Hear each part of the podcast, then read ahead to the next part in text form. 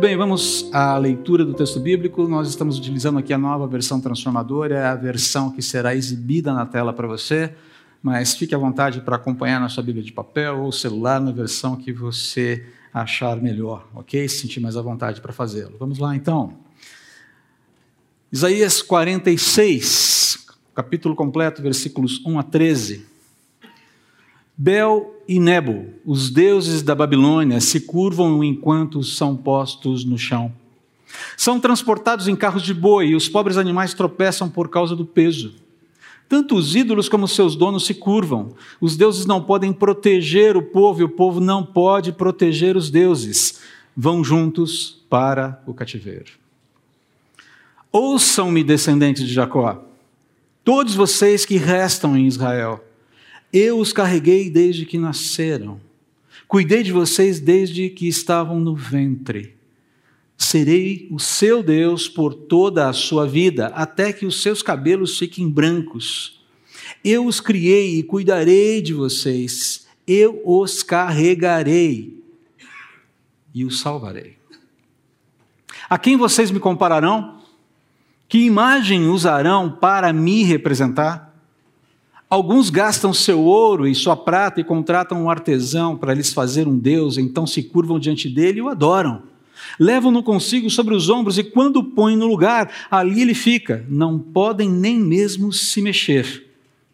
Quando alguém lhes faz uma oração, ele não responde, não pode livrar as pessoas das suas aflições. Não se esqueçam disto, tenham-no em mente, lembre-se, lembre-se bem, ó rebeldes. Lembre-se do que fiz no passado, pois somente eu sou Deus. Eu sou Deus e não há outro semelhante a mim. Só eu posso lhes anunciar desde já o que acontecerá no futuro. Todos os meus planos se cumprirão, pois faço tudo o que desejo. Chamarei do leste uma ave de rapina veloz um líder de uma terra distante, para que cumpra minhas ordens. O que eu disse, isso farei. Ouça-me, povo teimoso, que está longe da justiça, pois estou pronto para endireitar as coisas, não no futuro distante, mas agora. Mas agora. Mas agora. Estou pronto para salvar Sião, Jerusalém, e para mostrar minha glória a Israel. Há uma verdade sobre o Deus judaico-cristão nesse texto que salta aos olhos. Deus é incomparável. E por mais.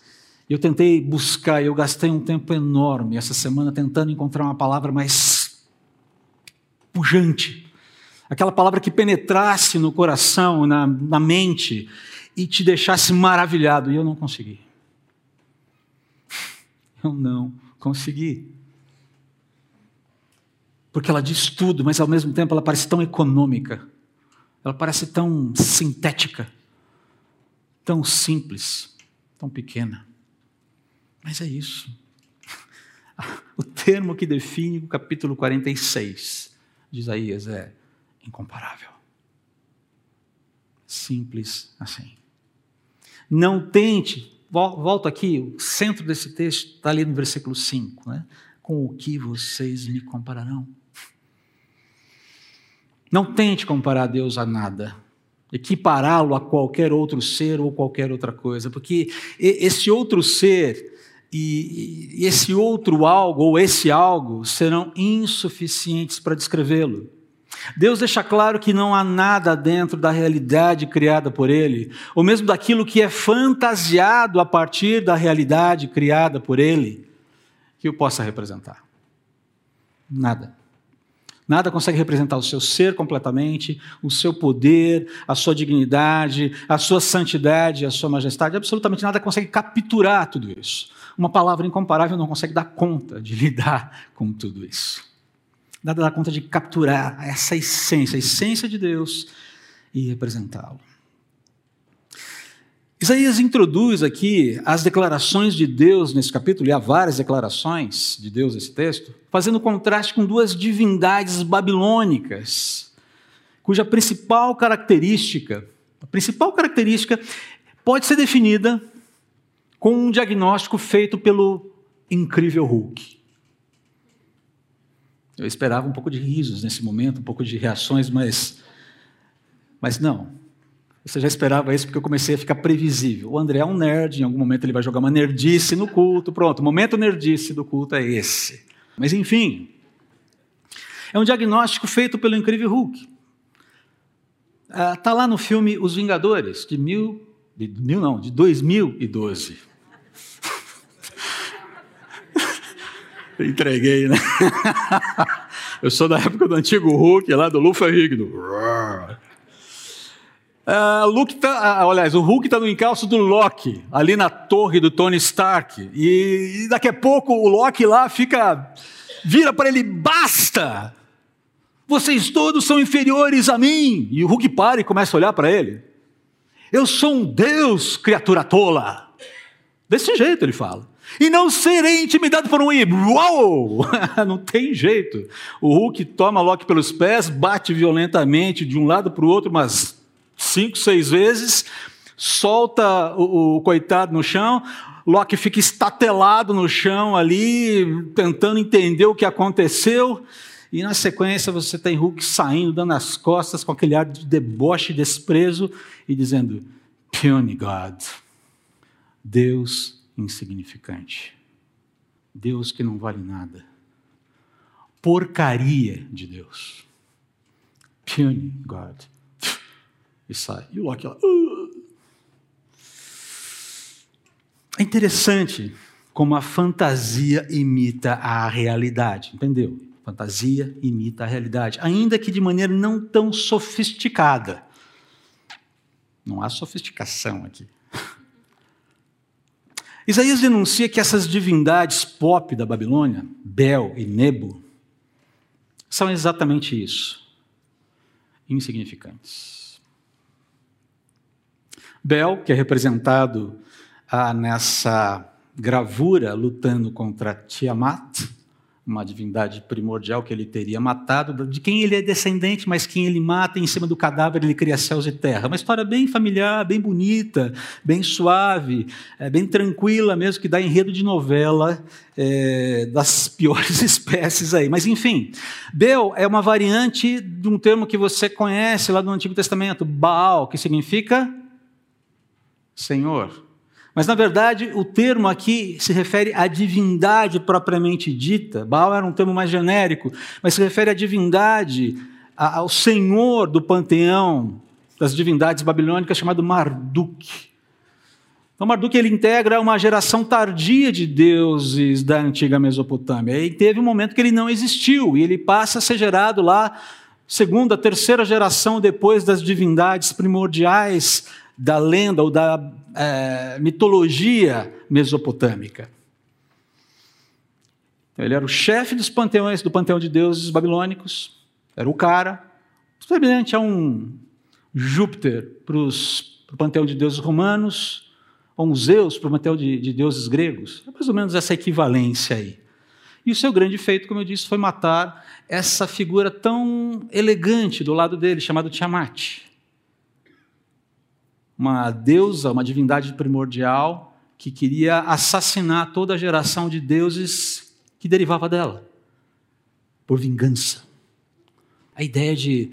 Ah, há uma série de embates, de combates, de inimizades entre essas divindades. Bom, Marduk é esse cara, ele é o cara dentro da visão da mitologia mesopotâmica. E Nebo, que também é citado, é uma variante da, do termo Nabu, era filho de Marduk, ele era um deus de Borsipa, um padroeiro de Borsipa. Borsipa é uma cidade próxima ali de Babilônia. E ele era o deus da sabedoria, da escrita e responsável pelas tábuas do destino, que descreviam a, o que iria acontecer no próximo ano. Então, a sociedade se reunia e essas tábuas eram consultadas, Nabu ou Nebu, Nebo ou Nabu era invocado e essas tábuas eram consultadas para saber o que vai acontecer no próximo ano. Uma, uma prática ocultista, por assim dizer. E uma forma de você entender a importância desses deuses na cosmovisão babilônica é observar o nome dos reis babilônicos. Nabopalassar, Nabucodonosor, Nabonido, Belsazar, todos reis da Babilônia, inclusive três deles, Nabucodonosor, Nabonido e Belsazar, foram servidos por alguém que nós conhecemos bem. Quem? O profeta Daniel. Esses três reis foram servidos por Daniel. Até que o Império Medo-Persa assume o poder com Dario.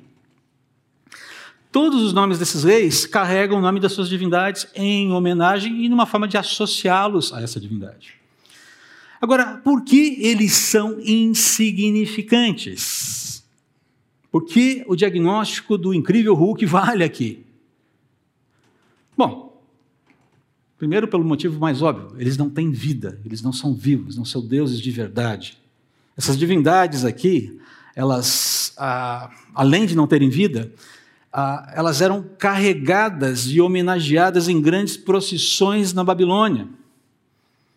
E em vários momentos da história, ah, elas viraram troféus de guerra de outras nações, comunicando a sua incapacidade de determinar o seu próprio futuro ou o futuro da nação que as adorava. Antes de ser um império, a Babilônia se envolveu em muitas guerras, de maior ou de menor expressão. E boa parte das vezes em que perdeu as guerras, os seus deuses, a representação desses deuses, os ídolos fabricados, feitos com ouro, com prata, com, materia, com materiais preciosos, eles foram confiscados pela nação vitoriosa, levados cativos juntamente com a população aprisionada e acabavam sendo exibidos como despojo de guerra numa outra procissão, a procissão da vitória da nação rival e do deus rival. Olha só aqui o deus escravo. Lembram-se, já citei esse exemplo aqui, quando os filisteus levam a arca da aliança para a Filistia e a depositam diante da imagem de Dagon. A ideia era essa: falar, olha, estamos colocando aqui o símbolo maior do Deus de Israel diante, curvado, prostrado diante do nosso Deus, o Deus Dagon. No dia seguinte, o que acontece? Dagon está quebrado no chão e a arca está lá. E na sequência vem uma série de problemas de saúde que faz com que a população da Filistia fale, devolve essa arca, porque o povo de Israel é complicado e perdeu a batalha porque é teimoso. Mas o Deus dos caras não dá para brincar com ele, não. Devolve a arca. Devolveram a arca, de livre e espontânea vontade, ou livre e espontânea pressão, se você preferir. Daí o diagnóstico. Olha aqui, finalzinho aqui do versículo 2, que está exibido aqui na sua, na sua projeção. Os deuses não podem proteger o povo e o povo não pode proteger os deuses, vão juntos para o cativeiro. ironicamente, nessa mensagem, Deus anuncia que Ele mesmo é quem vai determinar o destino desses dois deuses. Ainda que Nebo seja o responsável pelas tábuas do destino. Isso aqui é que é ironia sofisticada. Hulk, que me desculpe, não precisa pegar a Loki e bater de um lado para o outro. Basta simplesmente dizer: é assim que vai acontecer. Agora, apesar de serem divindades pops, Bel e Nebo não se garantem. Ah, não garantem ninguém. E não garantirão destino algum para quem quer que seja. É isso que está sendo colocado aqui. E aqui Deus dá mais uma vez o seu testemunho. Na sequência, depois dessa introdução, Deus entra com o seu testemunho, dando um contraponto muito interessante aqui. Quem carrega quem? Percebam, esses ídolos eram carregados para lá e para cá, aprisionados, cativos. O carro de boi tropeçava, os, os, as divindades caíam junto. É, completamente rendidos aqui. E aí vem o contraste. Ao contrário dos ídolos que são criados, que são carregados por alguém, que podem acabar no cativeiro e não cuidam de ninguém, Deus é aquele que soberanamente cria, carrega, cuida do seu povo e não é detido por nada nem ninguém. No versículo 3 você pode notar a dimensão aqui do cuidado de Deus. Que ele diz ter durante o curso de toda a vida das pessoas, a vida do seu povo. E é interessante ver que ele fala assim: olha aqui, ouça-me descendentes de Jacó, todos vocês que restam Israel. Eu os carreguei desde que nasceram. Eu gosto demais dessa segunda, dessa última parte do versículo 3. Cuidei de vocês desde que estavam no ventre numa época como a nossa, em que exames pré-natais são corriqueiros, em que você já consegue ver, inclusive, como o bebê se parece, com quem se parece, né, Leandro Axa? Antes mesmo de nascer, a gente fica maravilhado com isso, mas é algo que está meio que normal para a gente hoje, né? Já sabe como é que o bichinho está lá dentro do forninho. Bichinho com todo carinho, gente, desculpa, tá? Só para. É, é difícil de mencionar o impacto dessa declaração naquele tempo em que não havia ultrassom, não havia exame pré-natal e era tudo muito misterioso. Cuidei de vocês desde que estavam no ventre. Porque o que acontece no ventre, especialmente, ainda mais naquele tempo, e ainda hoje, é algo envolto em grande mistério, ou não? Algo envolto em grande mistério. E não dá para perceber, não dá para deixar de lembrar aqui, ou pensar que isso é um eco do Salmo 139, especialmente os versículos 13 a 17, quando Davi fala assim: Tu me formaste, tu, Deus, me formaste, formaste o meu interior e me teceste no ventre de minha mãe. Eu te agradeço por me teres feito de modo tão extraordinário. Tuas obras são maravilhosas e disso eu sei muito bem. Tu me observas quando eu estava, tu me observavas quando eu estava sendo formado em segredo, enquanto eu era tecido na escuridão. Tu me viste quando eu ainda estava no ventre, e agora vem uma parte muito preciosa. Cada dia de minha vida estava registrado em teu livro, cada momento foi estabelecido quando ainda nenhum deles existia. Uou! E aí ele termina aqui no versículo 17. Conclui: Como são preciosos os teus pensamentos a meu respeito. Ó oh Deus, é impossível enumerá-los. Você já parou para pensar que é impossível enumerar os pensamentos que Deus tem a seu respeito? Já pensou? Parou para pensar, Annelise? Cadê a Annelise? Estou vendo a Annelise. A Annelise está ali, desculpe, está atrás. Estava confundindo com a Lara. Já parou para pensar que não dá para enumerar os pensamentos que Deus tem a respeito do Dani, a respeito do Elias?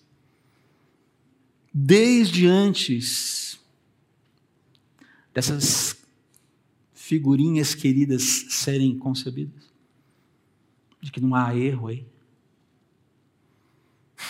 Não é interessante isso? Uau! Esse trecho do Salmo 139 ilustra de forma muito bonita essa lealdade irrevogável de Deus em cada fase da vida do seu povo. Note os verbos no passado e no futuro aqui. Eu criei, eu cuidarei, eu carregarei, eu salvarei. O Deus da Bíblia segura presença e cuidado desde antes da aurora da vida e até depois do seu crepúsculo nesse mundo e continua depois na aurora da eternidade. E aí alguém pode questionar, sempre tem alguém que questiona nessa hora. André, mas a ênfase do texto aqui é institucional, é corporativa, está falando sobre a nação de Israel, poxa vida. Mas uma nação é feita do quê? Do que é feita uma nação? Do que é feito um povo? Pessoas. Pessoas. Deus afirma que acompanhará os filhos da aliança em cada fase da vida. Sim, sem dúvida, há um aspecto corporativo restrito a Israel, focado em Israel, mas há muitas lições que nós podemos tirar, são essas que estão aqui agora. Ele afirma que ele vai acompanhar os filhos da aliança em cada fase da vida, provendo salvação. Pode ser salvação pontual e, eventualmente, será salvação escatológica, mas ele proverá essa salvação. E quando nós chegamos no versículo 5 a 7, você vê é, justamente esse, esse momento em que Deus novamente, parece que ele se torna repetitivo, né? Parece que vez após vez, capítulo após capítulo, Deus está falando sobre a mesma coisa e novamente ele entra com a questão da idolatria aqui. Por que será que Deus se importa tanto com a questão da idolatria? Ok, vamos lá, Êxodo capítulo 20, versículos, vou ler só o versículo 1 a, a, a 5, a primeira parte do versículo 5. E Deus falou todas essas palavras: Eu sou o Senhor teu Deus que te fez sair da, da terra do Egito, da casa da escravidão. Primeira ordem de Deus para o povo, primeira ordenança. Não terás outros deuses além de mim. Depois de se apresentar, depois de dar suas prerrogativas. Eu sou aquele que tirou vocês do Egito. Vocês se lembram como foi? Vocês se lembram de todo o processo? Lembram das dez pragas, de toda aquela novela, aquela, aquela expectativa, vai, não vai, vai, não vai, parou, endurece o coração. Então, fui eu. Hello, sou eu. Vocês não terão outros deuses diante de mim. Não farás, aí aqui, olha, não é só ter outros deuses, você não fará para você nenhum ídolo, nenhuma imagem esculpida, nada que se assemelhe ao que existe lá em cima, nos céus, ou embaixo na terra, ou mesmo nas águas que estão debaixo da terra. Você não se prostrará diante desses deuses e não os servirás. Porquanto eu, o Senhor teu Deus, sou um Deus ciumento. Eita, é, os ciúmes de Deus é santo.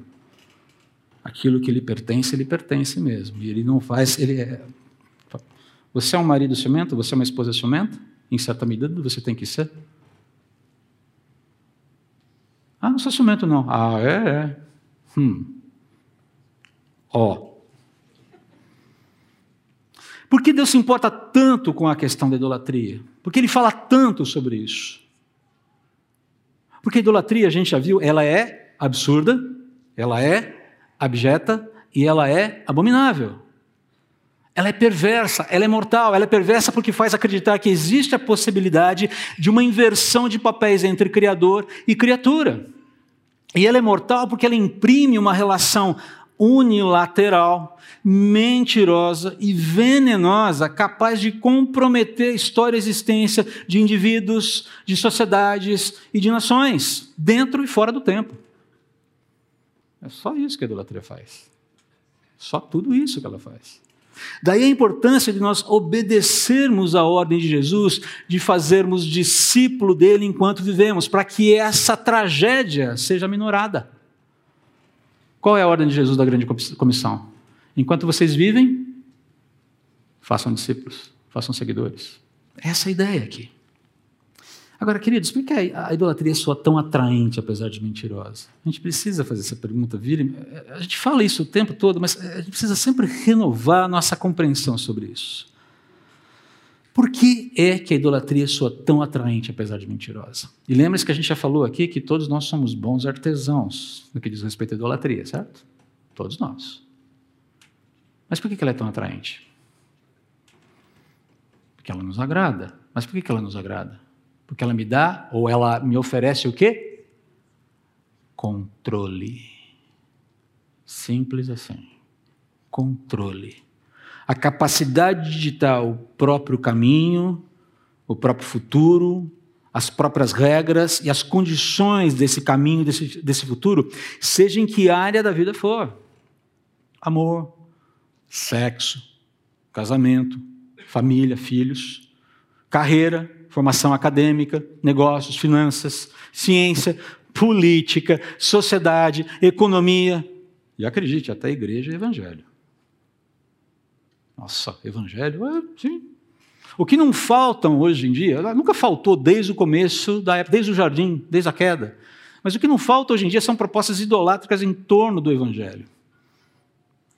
É a teologia do Deus fofo, é a teologia do Deus que garante riqueza, saúde e felicidade, é a teologia preta, branca, amarela, vermelha, verde, é a teologia queer, é a teologia feminista, a teologia machista, a teologia das minorias, a teologia das maiorias. É a teologia sequestrada pela esquerda, a teologia sequestrada pela direita, a teologia sequestrada pelo centro, centro-direita, centro-esquerda, sei lá mais o quê. A pior de todas é a teologia humanista, sem pecado, sem arrependimento, que fala que Jesus não passa de um ser humano iluminado, que não morreu para redimir absolutamente nada, é mais um ser iluminado, ascensionado aos céus servindo apenas de uma inspiração para que as pessoas evoluam na sua humanidade e se torne, então, a sociedade humana uma sociedade melhor. Jesus é um referencial apenas, ele não é um salvador. Ele é um cara bem bacana. Mas ele não é Deus. Essa talvez seja a pior das teologias. Com as outras a gente consegue lidar se você tem um centro estabelecido, preservado. Se você mata esse centro, uau! Como faria o pateta caindo do telhado. Tudo isso aqui é idolatrável. O ser humano pode edificar relações de confiança idolátrica com tudo isso aqui. Meu cônjuge é meu mundo. Meu filho é o meu mundo. Minhas finanças são meu mundo. Minha vida de prazer é o meu mundo. Meu carro é meu mundo. Meu status é meu mundo. Meu perfil nas redes sociais é meu mundo. Só que quando esse mundo cai, o que, que sobra? Já era. Virou fumaça. Agora, consegue perceber o grande ídolo por trás disso tudo, por trás desse ímpeto idolátrico? Qual é o grande ídolo por trás disso tudo? Eu. Simples assim. Todo esse movimento idolátrico serve para mostrar que tem um ídolo maior ocupando espaço na vida da pessoa, a própria pessoa. Nada como uma, divindadezinha construída, configurada, domesticada, manipulável, que ouve sempre, nunca repreende, obrigada a atender às demandas do fiel, porque caso contrário o fiel faz o quê? Beicinho. Hum. Mas olha o diagnóstico de Deus no versículo 7 aqui. O idólatra está fadado à frustração nas resoluções das suas aflições. Queridos, não adianta acreditar que sua formação acadêmica estrelada vai te garantir, vai te garantir para o resto da vida. Que as tuas aplicações milionárias na bolsa de valores, bom, espero que já não esteja mais lá, vão te segurar. Que a tua previdência privada é a garantia de uma velhice tranquila. Que você morar, blindar seu carro, morar num bairro bom, morar com segurança, morar no 45 andar do melhor prédio de São Paulo, vão te dar a segurança e a paz que você tanto quer. Me lembro de uma propaganda de Natal de uma blindadora de automóveis alguns anos atrás que era que representava esse engano. A mensagem era simples, mas eficiente. Muita paz interior nesse Natal. Eu falei, uau! Você pode estar em guerra com a sua esposa, em guerra com os seus filhos, cheio de dinheiro no bolso, você pode estar vivendo um inferno na terra, mas se você estiver dentro do seu carro blindado, está tudo certo. Por quê? O malandro do, do, do, Senal não vai, não vai assaltar você. Olha que maravilha, não é verdade? Está tudo resolvido. Muita paz interior nesse Natal. Boa sorte. Vai ser frustrado. Porque busca matar a sede numa fonte incapaz de produzir água. Queridos, a síntese aqui é realmente muito simples. Quem carrega quem? E a resposta é muito simples, não tem muito mistério aqui. Aquele que é, sem dúvida, Deus de verdade. Aquele que evoca a lembrança dos seus feitos no passado como testemunha da sua autoridade e legitimidade no presente e sobre o futuro. Aquele que evoca a lembrança da singularidade da sua identidade como testemunho do seu poder incomparável. É como Deus se apresenta para, inclusive, para Moisés ali em Êxodo. Quando eu for falar para o povo de Israel quem enviou, qual o nome que eu vou citar? Quem é? E Deus fala assim: você vai falar para eles que eu sou te enviou para eles. E a ideia é com esse nome dizer: eu não tenho princípio de dias. E isso já era uma quebra de paradigma cultural absurda, porque se você for estudar a cosmogonia egípcia, você vai perceber que todo aquele panteão de deuses surgidos lá tiveram uma origem. Uma origem meio pornográfica até. Eu não vou entrar em detalhes. Mas que envolve relações sexuais de todos os tipos entre as divindades, incestos e uma série de práticas um tanto quanto questionáveis. Deus está se colocando já de saída como Deus. Eu não tenho origem de dias. E para mostrar claramente que eu sou superior, eu vou derrotar todas as divindades, as principais divindades do Egito, no ringue deles. Cada praga, já falei isso aqui, cada praga deflagrada era contra uma divindade egípcia. porque aquela divindade deveria proteger a terra e não estava conseguindo dar conta. Eu sou o que sou.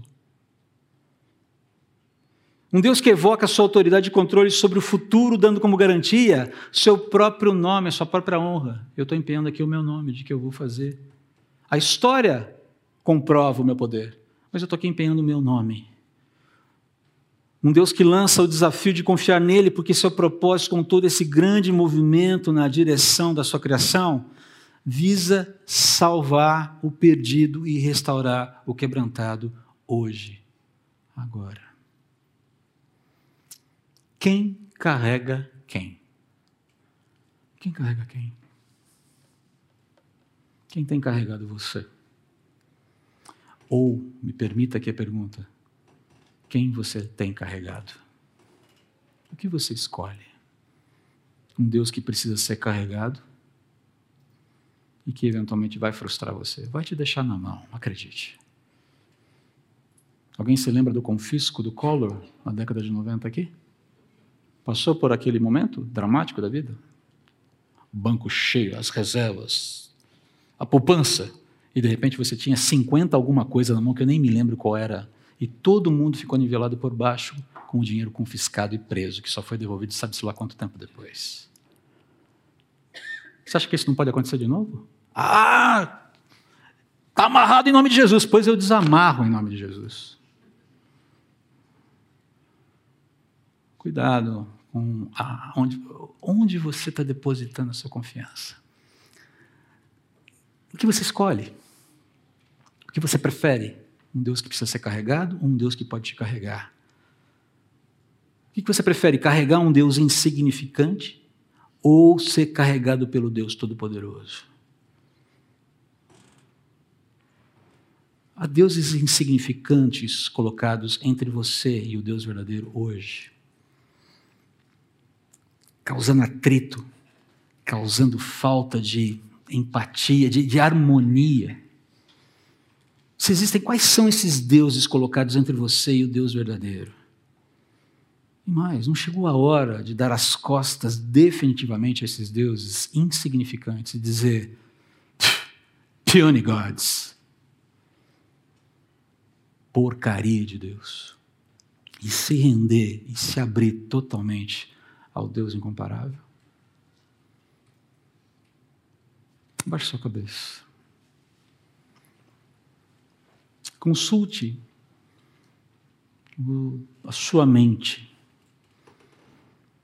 Consulte a Deus, peça a ajuda do Espírito. Senhor, tem algum puny God, algum Deus insignificante fazendo obstrução na minha vida contigo, impedindo que eu me renda, impedindo que eu. Dê nome para esse negócio. Esse negócio tem um nome. Se ele existir, ele tem um nome. Confesse que é um Deus insignificante. E peça ajuda para Deus para se livrar dele, para dar um chute no traseiro dessa porcaria. Eu quero fazer um desafio a você agora que talvez esteja tendo um contato com o Evangelho. Mantenha os seus olhos fechados, por favor, cabeça baixada.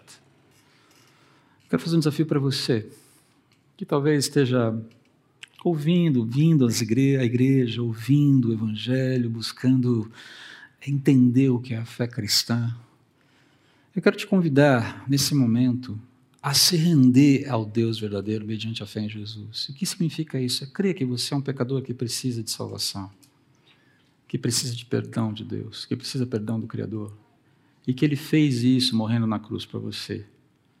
Jesus é Deus encarnado que veio para se identificar com a nossa humanidade e ocupar o nosso lugar diante de Deus para que pudesse haver paz com Ele. Quero convidar você, cabeça baixada nesse momento, se você está nessa condição aqui, entregue a sua vida para Jesus. E é simples fazer isso. Diga para Ele: Eu creio em Ti, Jesus. Creio que você morreu pelos meus pecados e quero viver essa vida debaixo dos cuidados do Deus incomparável. Venha habitar o meu coração. Quero convidar você que fez essa oração a me procurar no final do culto, se você fez. Ou um dos presbíteros da igreja. Eles estarão servindo a ceia daqui a pouquinho. Mas não deixe de conversar conosco sobre isso. Não ande com deuses insignificantes no seu bolso. Não carregue mais deuses insignificantes nos seus ombros. Desfaça-se deles.